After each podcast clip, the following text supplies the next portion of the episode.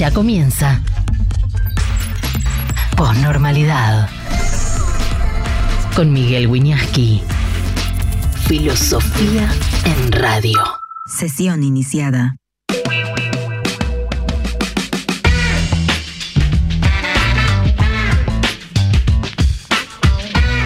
Hola, buenas tardes, ¿cómo están? Muy bienvenidos a la posnormalidad. Todos los días pasan cosas y a la vez y a la vez hay cosas que no terminan de pasar. Después me explico. Buenas tardes, BBBB. Andrea Lisa, buenas tardes desde Mar del que todo lo que están en Mar del me dan me dan envidia, Flor Drago, este habitué muy buenas, buena Flor. Eh, Enzo Drío, hola Miguel, eh, Orlando Rodríguez, saludos desde Canadá, veo la banderita, uh, ese, Strong and Free, Canadá. Habla francés, eh, pues, no, todo Canadá es un país, entre otras cosas, admirable porque todos son bilingües, inglés y francés. Saludos desde Metán, Salta, vamos, Salta, Meta, Metán, ahí está. Eh, Gustavo Canchefo, hola, profe.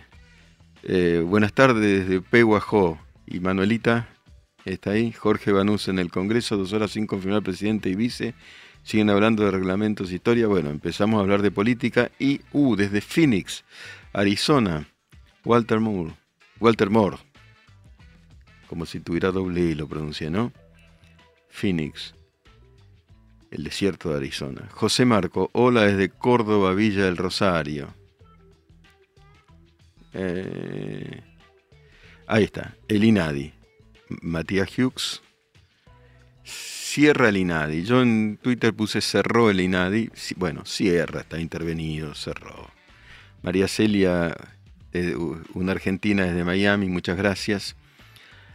Orlando Rodríguez, pero para la provincia de, de Quebec habla francés. Sí, claro.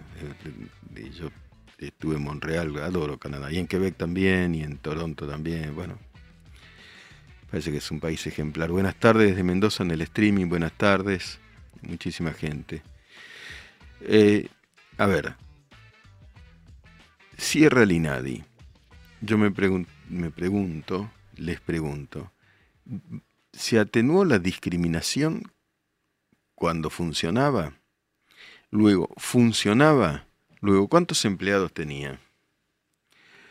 Porque eso se creó, tengo hay algunos, no solo periodistas, sino personas que interesadas, involucradas éticamente en la cuestión de la antidiscriminación, y dicen, bueno, la intención fue positiva, pero la verdad es que J. Katz TS dice, era una, no funcionó, era una herramienta de persecución K celebra, por ejemplo, Abel Pablo Rodríguez Trujillo, viva el cierre del INADI. Claro, están ocurriendo una cantidad de cosas, están ocurriendo una cantidad de cosas dentro de un contexto muy complicado, por supuesto, económicamente muy complicado. Eso eh, está fuera de duda y, no hace falta casi ni aclararlo porque todos lo sufrimos. No, en el gobierno de Menem, eh, ¿fue en el gobierno de Menem? A ver, chequemos eso, Cinta, Cintia Belén Bordón. Eh, en, el, en INADI Flor, sí, Nico hizo una investigación sobre una, una cueva, creo que había dentro, de dinero. Eh, digo, una cosa son las buenas intenciones, aparentemente, y otra cosa es, en primer lugar, la juxtaposición con la justicia, porque la justicia castiga la, la discriminación. Hay instituciones jurídicas que, prevén los actos discriminatorios y se sancionan en la medida en que lo hayan sido y que se puedan probar, ¿no? Eh, sabe, Miguel Nacho pregunta, ¿se sabe algo si el Inca correrá el mismo destino? Leí que designaron a un interino, pero no sé para qué. Bueno, me parece que no es el mismo tema. Lo del INADI... yo el tema del Inca lo es un mundo que no manejo, pero lo vamos a manejar, lo vamos a estudiar. Eh, lo del INADI es, fue, esta es mi posición, eh, particularmente irritante porque es un problema grave la discriminación en este país. Y porque no puede tener un sesgo político, un instituto semejante, y mucho menos puede ser un espacio para maniobras dolosas y mucho y tampoco para la militancia. No puede tenerlo. Eh, habló Victoria Donda en el INADI. Ella entiendo que había tenido un, ¿cómo diría? Un episodio, ¿no? Con una señora que la ayudaba y creo que le pagaba en negro y qué raro. Y no es raro, pero dijo que este es un gobierno que deshumaniza. Lo mismo dijo Grabois. Vamos a luchar contra la discriminación. Ahí está. Ardilla Harta recuerda el episodio de Donde. Después vamos a, chequear bien lo que dijo. Eh, lo mismo dijo Grabois, que dijo que quiere, en sintonía con Luis Delía, Meli Ramos, ¿cómo estás? Hola, profe. Enzo Dri, profesor, todo es político en este país, no importa lo que haga mi ley y le van a pegar aunque, aunque hagan lo que ellos quieran. Delía dijo, ya sé que es un personaje menor, yo sé que no tiene entidad política, pero escuchen lo que les digo, escuchen lo que les digo, lo digo bajito.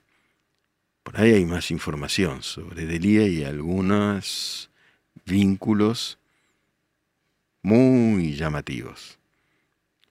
Esperen un poquito, esperen un poquito.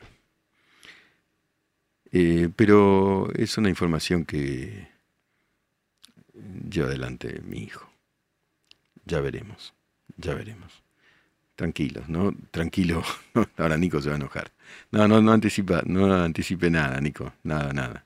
Hay tipos mucho más heavy ahí que Delía. Ah, Delía dijo, yo quiero que si caiga el helicóptero del presidente como que esto termine como con Piñera, así que se mate. Dijo, porque dijo, agregó, que si no, si termina como de la Rúa, con el helicóptero de la Rúa, los muertos los pone el pueblo. Y Grabois dijo, yo creo que este gobierno se hunda. Y claro, hermano, como yo el otro día lo saludé acá a Grabois y quiero, quiero decir todas las cosas como son porque no me gustó cuando lo cracharon violentamente con el padre. Una cosa es diferir, investigar cuando corresponde y otra muy diferente que agredan a una persona eh, por la calle. A mí eso, yo no, no estoy de acuerdo con los scratches. ¿eh? Pero él dice, quiero que este gobierno se hunda, y, yo con esto no hago oficialismo, digo, lo que hago es institucionalismo. ¿Cómo cree que este gobierno se hunda? Pero claro, de pronto, no quiero que este proyecto político le vaya bien, quiero que fracase, quiero que se hunda. Lo que pasa es que Grabois quedó en el centro de una polémica muy complicada, porque estaría manejando millones y millones de dólares. Millones y millones de dólares que me da toda la... 1.244 millones de dólares según un documento según una nota extraordinaria, según un par de notas extraordinarias de Mariano Roa, que es un periodista que aprecio enormemente y de quien no vemos poco, pero le, tengo, le tengo particular aprecio. Lean en Clarín las notas de Mariano Roa, ¿no? Después podríamos por ahí, eh, hoy tenemos otra nota que va a ser interesante, pero en cualquier momento lo llamamos a Mariano. Hizo notas, 1.244 eh, millones de dólares, les pido, pónganla por favor hoy y después me dicen, ¿cómo no va a querer Grabois que se hunda el gobierno? Y Grabois dice, es una operación. Otra vez con una operación de Clarín. No, no. No, no, hay documentos. Grabois dice, la tapa de los medios gorila. ¿Qué gorila? Terminemos con gorila. Vamos a, auditar exactamente eh, las cosas que aparecen en documentos. Por ejemplo, gastos de 130 millones en viáticos y comisiones solo el año pasado. ¿Pero cómo? ¿Para qué? Para sembrar al revés lo, que quisieron sembrar en la toma del campo de los Echeveres. ¿Para qué? Para ir al sur, a los propios trabajadores ahí se, se metieron en un lago, no sabían nada, se morían de frío. Bueno,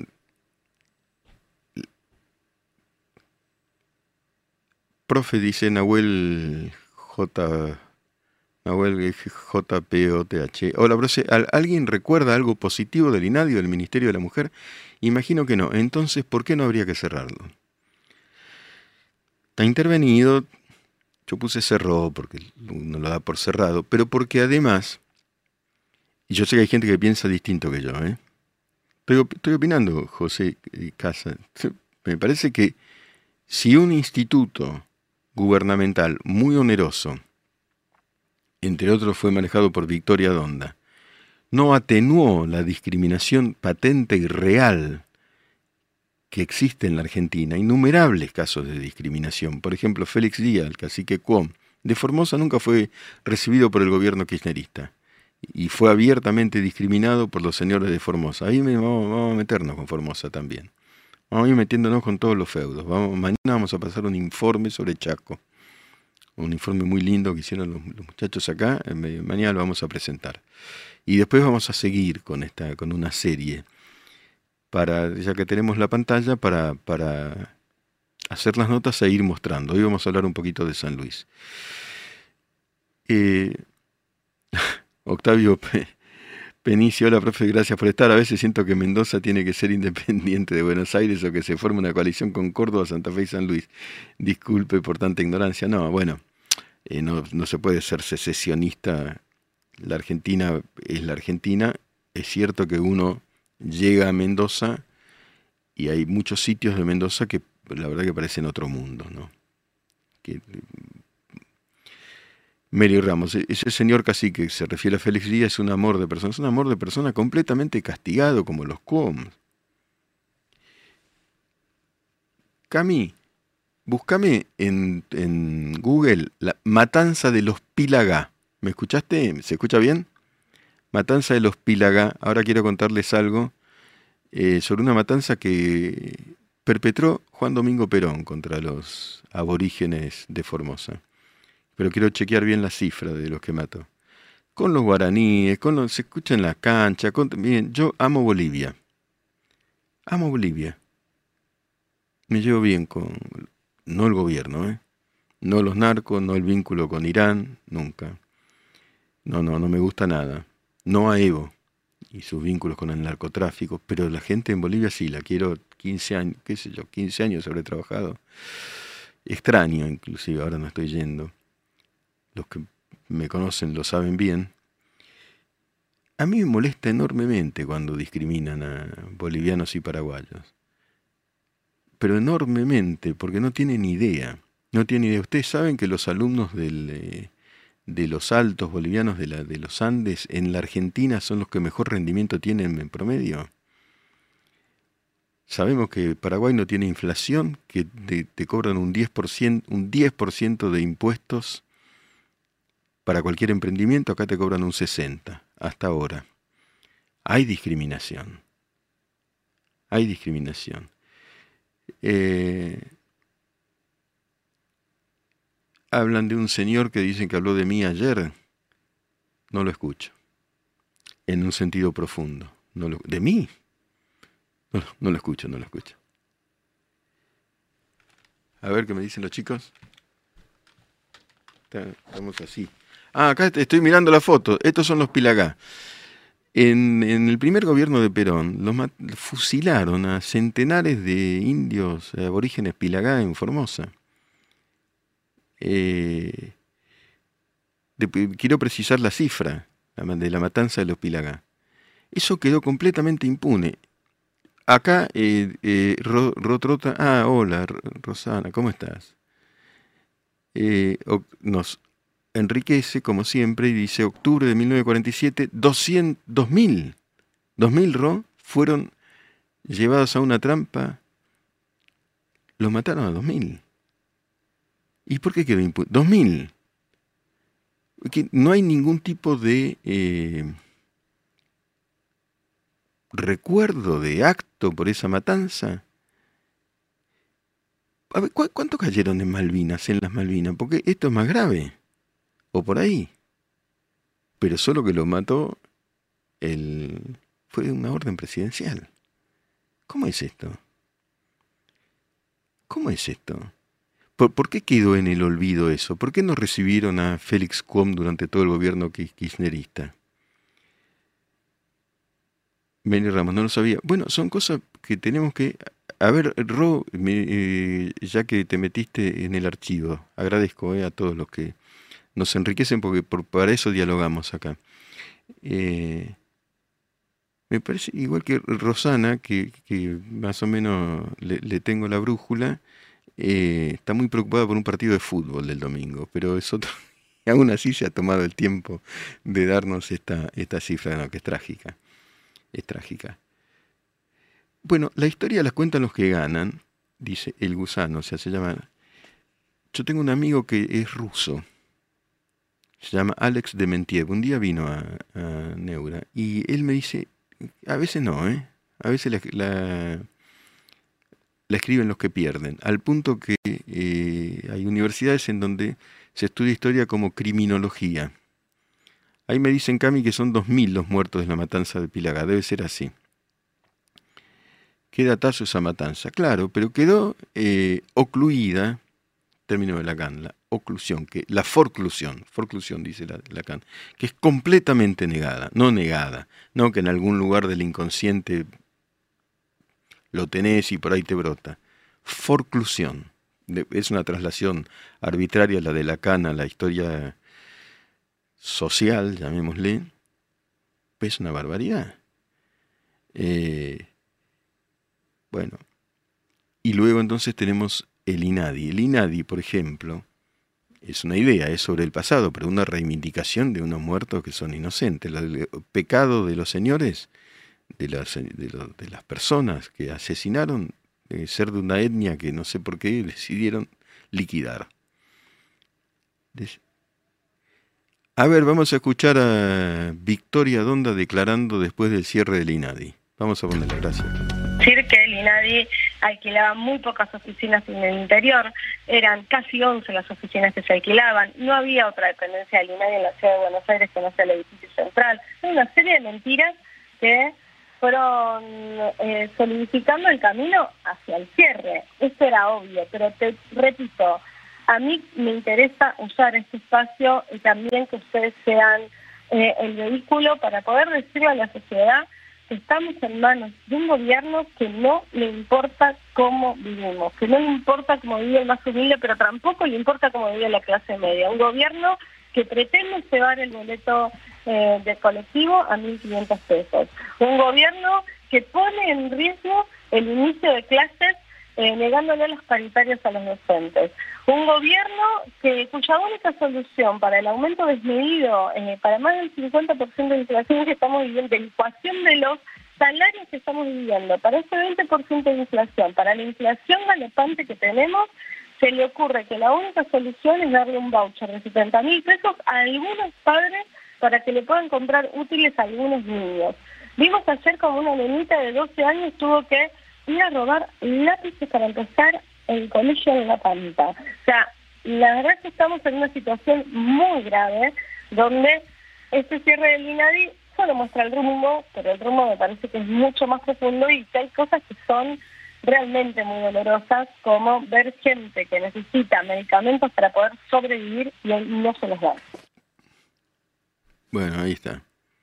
Pero, Vicky, ¿bajó la discriminación cuando vos estuviste al frente del INADI? ¿Tener las estadísticas que lo demuestren? ¿Las investigaciones? ¿Qué pasaba con algunos negocios que se habrían realizado desde allí y allí dentro? Yo no defiendo a este gobierno, no, sé el resultado del rumbo que se está tomando. Como digo, una y otra vez, hay que esperar. Entonces, eh, pero vos no te fuiste hace cinco minutos, eh, no se fueron cinco minutos del gobierno, porque todo esto tiene que ver con 20 años. Ya sabemos esto. No, quiero, no quiero eh, ahondar. No dijo nada de la cueva, no. De la cueva no se habla. De la cueva no se habla. Bueno. Por eso digo, el rumbo económico es, una situación muy compleja. Hoy hay un paro de sanidad. Es complicado, muchachos. Se entiende la situación de todo, pero es complicado un paro atrás de otro. un paro atrás de otro. El de ayer son un millón y medio de personas, un millón y pico de personas que ah, sacaron un manual contra la, gordofobia, dice Eugenio Augusto Fabri, mira vos. Eh, bueno, qué sé yo. Un cierto aporte. cuando estemos con. Vamos a hablar de, enseguida de San Luis. Eh, en cinco minutos aproximadamente, con, con, un funcionario del gobierno que nos va a contar algunas cosas completamente surrealistas como sucedían también en esa provincia durante durante tantísimos años. Andrés, eh, guion bajo, Vélez74, dice ignorante, entiendo que se lo dice a Vicky Donda. No es un voucher, es la asignación de ANSES llamada ayuda escolar anual. La cara de mármol dice. ¿eh? Bueno, vamos, vamos a... Eh, estamos en comunicación con Ricardo Basla, que es secretario de Ética Pública y Control de Gestión de San Luis si es así, Ricardo, muchas gracias por estar conectado con nosotros. a... ver, se trabó un segundito. Nos va a contar algo que es asombroso. Yo como, y los puntanos saben que, estudié mucho y sigo mucho la situación de San Luis, no me, no me asombro de nada, pero eh, vale la pena recalcarlo. Ahí lo tenemos. Ricardo, si estás comunicado ahora con nosotros, gracias por, por atendernos. No, por favor, un gusto. ¿Cómo estás? Bien, ¿cómo estás vos? Contame, Ricardo, primero a ver. Muy qué, bien. ¿Qué pasó? ¿Qué es esto de.? Creo que es el hijo de Alberto Rodríguez A, que es lonco, que tiene 66 mil hectáreas, no solo él, sino algún otro funcionario. ¿Qué, qué pasó con eso? ¿Qué, ¿Qué, es eso? ¿Cómo se gestó? ¿Qué, qué va a pasar? Fue un intento de apoderamiento de 66 mil hectáreas en el sur de la provincia de San Luis que están dentro de lo que en términos de la producción agropecuaria se llama una zona núcleo, es decir, altamente productiva, de alto rendimiento productivo, tanto en materia agrícola como ganadera. Ya finalizaba el mandato de Alberto Rodríguez A y los primeros días de diciembre del, del 2023 apareció una supuesta asamblea de la comunidad Ranquel, designando como loncos, es decir, como cabeza, como cacique, a tres, personas. Alberto Rodríguez A, hijo, Sergio Freises, que por otro lado está condenado por las renuncias, por obligar a los jueces a presentar la renuncia en blanco y anticipada, están con doble condena, estamos esperando una resolución de la Corte Nacional y probablemente ya eh, haya ejecución concreta de la condena, es decir, vaya preso. O sea, podría, podría, podría, ser condena firme. ¿Cuál es, eh, repetime por favor, el, la figura penal por la cual se lo acusa a Freises?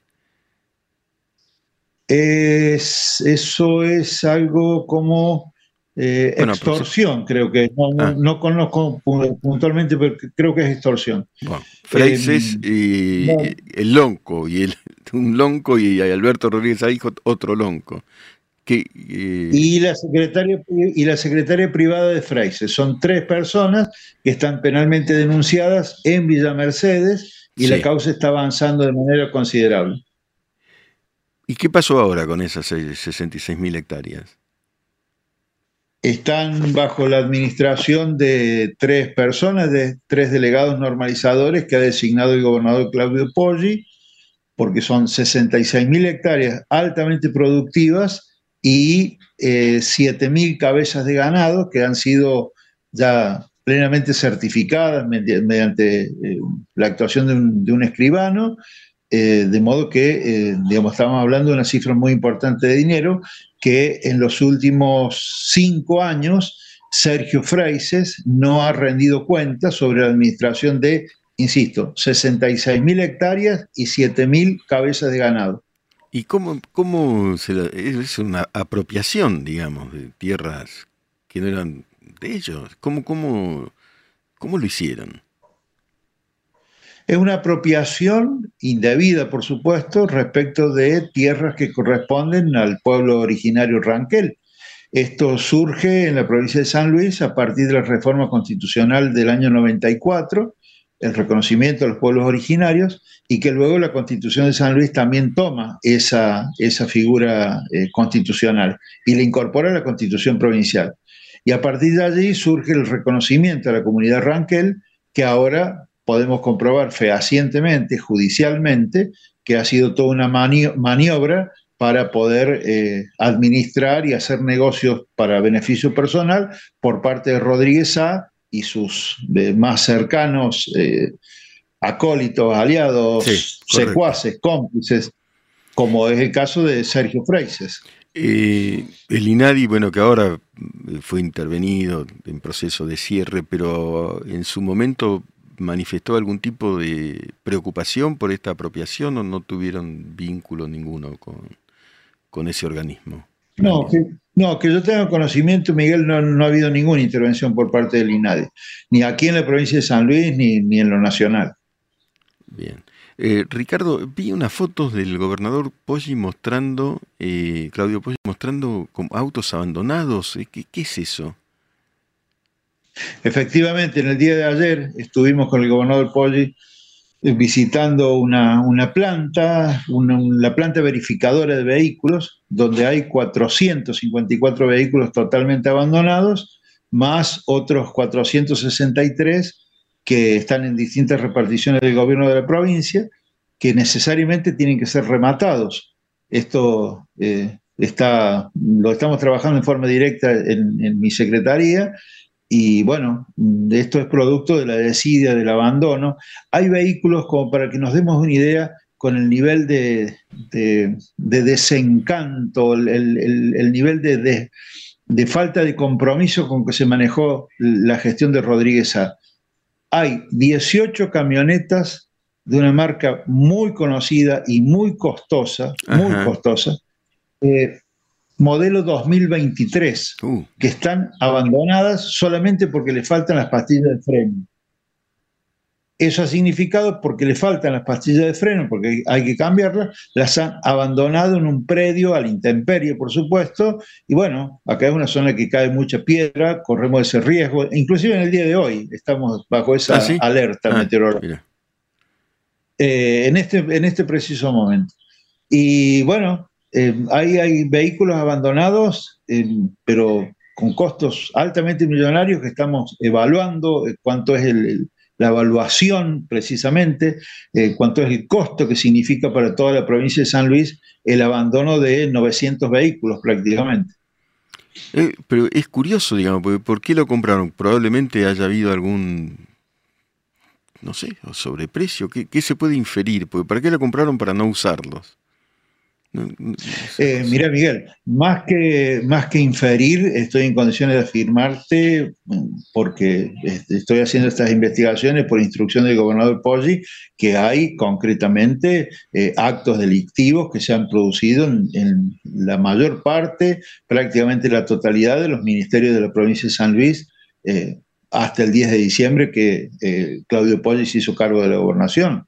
Eh, en todos los, ámbitos, en, el Ministerio de Seguridad, con, contratos o contrataciones que se hacían a una empresa radicada en la ciudad de San Juan, contratando vehículos sin chofer. Bueno, y ya hemos comprobado que esa empresa era propiedad de un familiar de quien era ministro de Seguridad. En el Ministerio de Desarrollo Productivo, Ministerio de la Producción, también se, descubrieron cosas similares, abandono de vehículos, vehículos en forma, entregados en forma, vehículos del Estado provincial de San Luis, entregados para uso particular de, familiares de funcionarios. Y también te digo que hemos descubierto ahora, en el día de ayer, que hay 135 vehículos que le faltan a la provincia de San Luis, al gobierno de la provincia. Porque una cantidad es la, la, censada, la que hemos visto, la que hemos palpado, y otra cantidad que supera en 135 eh, vehículos es la que está en el registro de la propiedad automotor. De modo que hemos iniciado las investigaciones para saber a dónde fueron a parar esos 135 vehículos que le faltan al gobierno de San Luis. Alucinante todo, como, como, como, bueno, cómo fue la gestión de, de los Rodríguez históricamente. Vos sabés que yo La, he seguido de cerca. Eh, Ricardo, es un tema que no te compete directamente por tu lugar, el que estás ocupando ahora, pero a nosotros nos interesa mucho el asunto de Florencia Magalí Morales. Eh, ¿Vos tenés una idea de, ese tema? Eh, ¿qué, pasó? Si, si hay alguien este, jurídicamente incriminado, eh, si se ha avanzado, bueno, por eso digo judicialmente, la policía, es una de las cosas que, que nos llama la atención también. Conozco algo del tema, eso ocurrió en el norte de la provincia, muy cerquita de la villa de Merlo, en Santa Rosa del Conlara, durante plena pandemia. Es una una joven que iba transitando en bicicleta por una calle de, un pueblo llamado Santa Rosa del Conlar, fue detenida por la policía y, apareció eh, muerta, ahorcada, en un calabozo de la policía de Santa Rosa del Conlara. Bueno, el proceso investigativo en esa materia, digo, esto lo digo en función del conocimiento que tengo por los medios de comunicación, no porque conozco el expediente, eh, es sumamente lento. Digo, no hay eh, mayores novedades. Tampoco hay mayores novedades en el otro caso que ocurrió durante la pandemia, eh, en Villa Mercedes, en donde estoy en este momento, eh, respecto de un joven de apellido Maranguelo que murió en circunstancias similares en la comisaría del menor.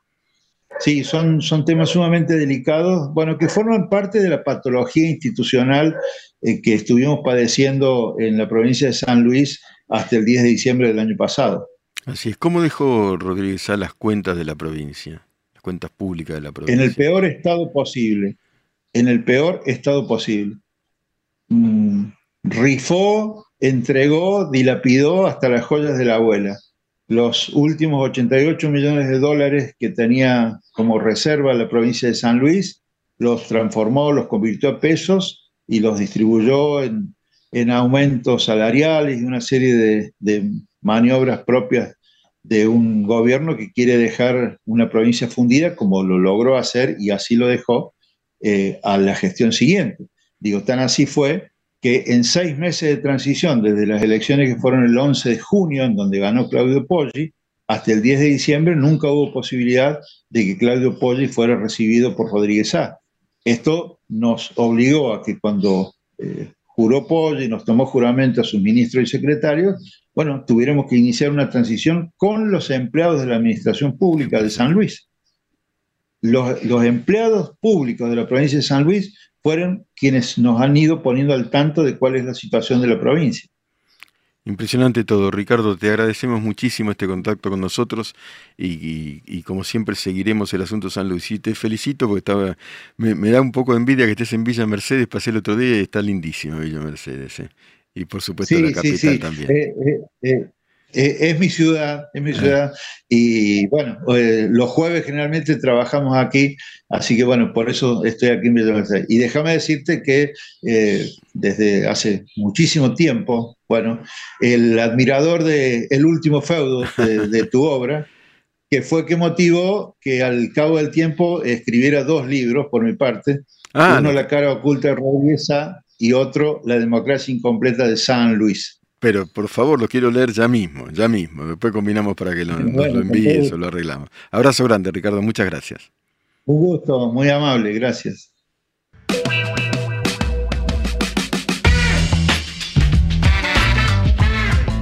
Bueno, Flor Drago, hoy se cumplen 12 años de la tragedia de Once, ¿no? Dice, Flor, ¿es así? y se pregunta, por supuesto, ¿no habrá justicia para las víctimas y sus familias? ¿Se condenará a todos los cómplices? ¿Fue? ¿Hoy fue? Sí, qué, cosa, ¿no?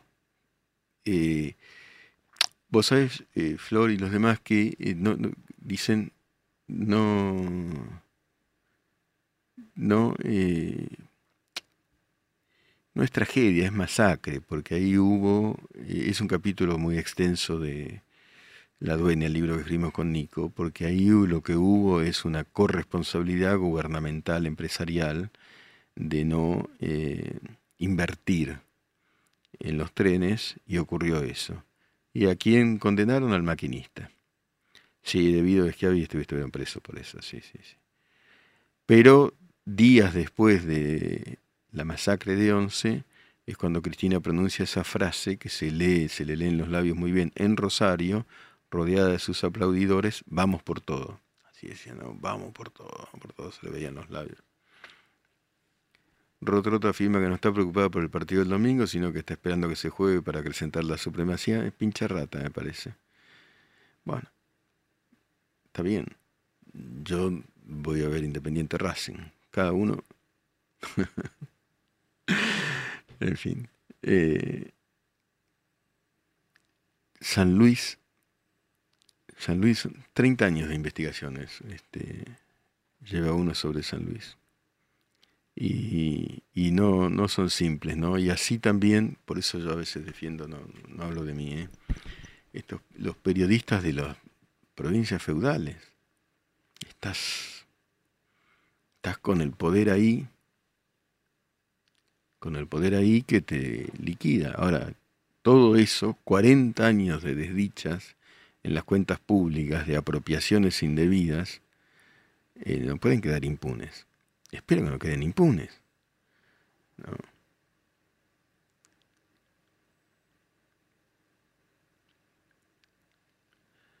Eh, hay causas que se reabrieron, dice Hex Vendetta. Matías Farías, bueno, me perdona que sea hincha del rojo, pero dice, vamos a la academia el sábado. ¿Qué vamos a hacer? No, tengo excelentes amigos académicos, tengo nietos académicos. Pasa que tengo un yerno de Racing, ¿qué voy a hacer? Eh, ahí no te puedes meter, ¿viste? El accidente ocurrió, eh, precisa Flor Drago, el 22 de febrero de 2012. Dios mío, Dios mío. Profe, con ese criterio, eh, dice Gabriel Figueroa, todo se puede ver como culpable al Estado. en muchísimos casos, sí. Rubén Pulgarín Cruz, maestro, abrazos y saludos desde Bogotá. Bueno, vamos y arriba Colombia. ¿eh?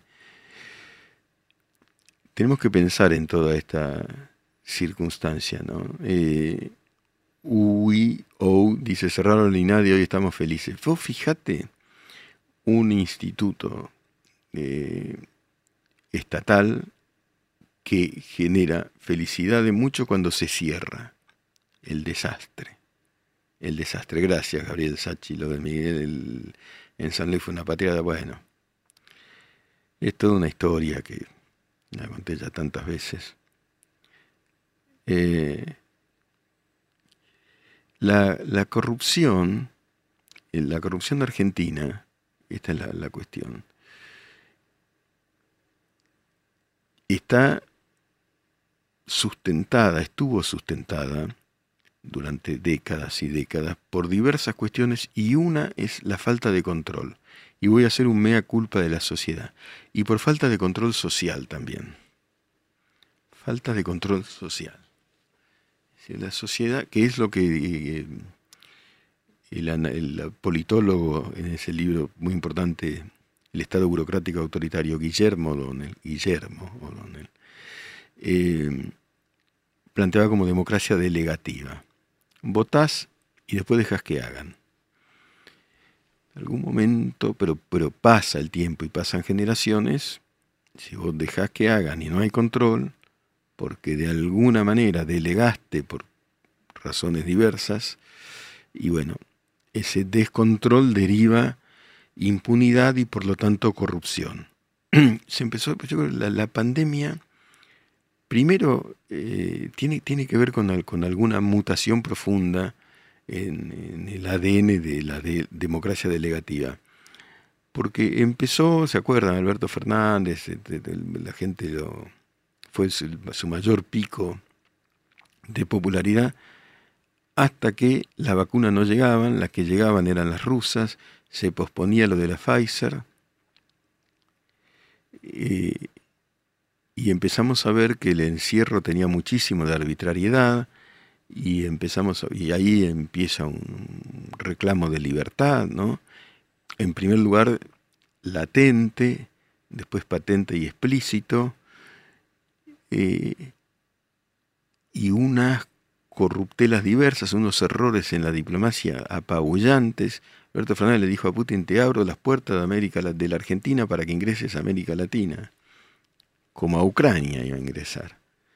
y las Sputnik y el negocio y una secretaria que iba y rogaba que nos entreguen las Sputnik y negocios diversos, algo, algo ahí eh, es una, una de las variables que determinaron un cambio. Claro, y aclara bien Nahuel Pot.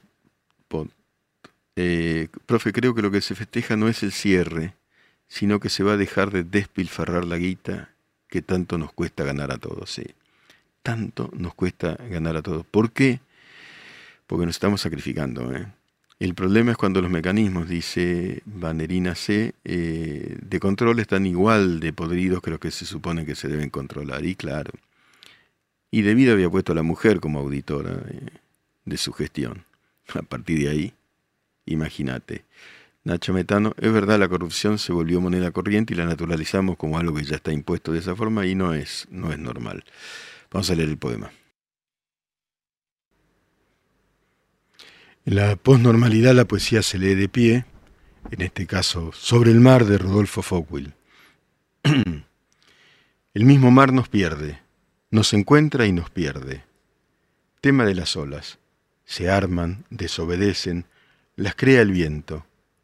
Su amor y se derrumban para volver a armarse con restos de olas anteriores, idénticas.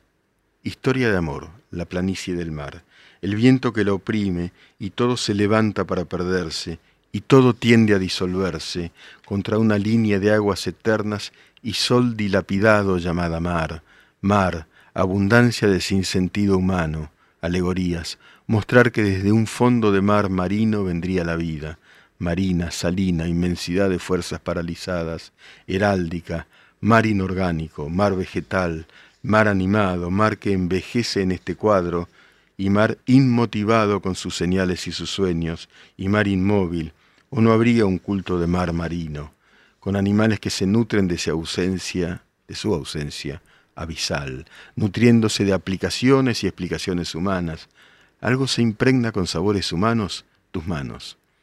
Traen sabores de mar prohibidos para evocar la prohibición de amar a una materia que se descompone Cuerpos y ondulaciones de esos cuerpos marcan su breve descomposición y sus formas anuncian nuestra leve recomposición. Amar, sí, y en ese mar perderse.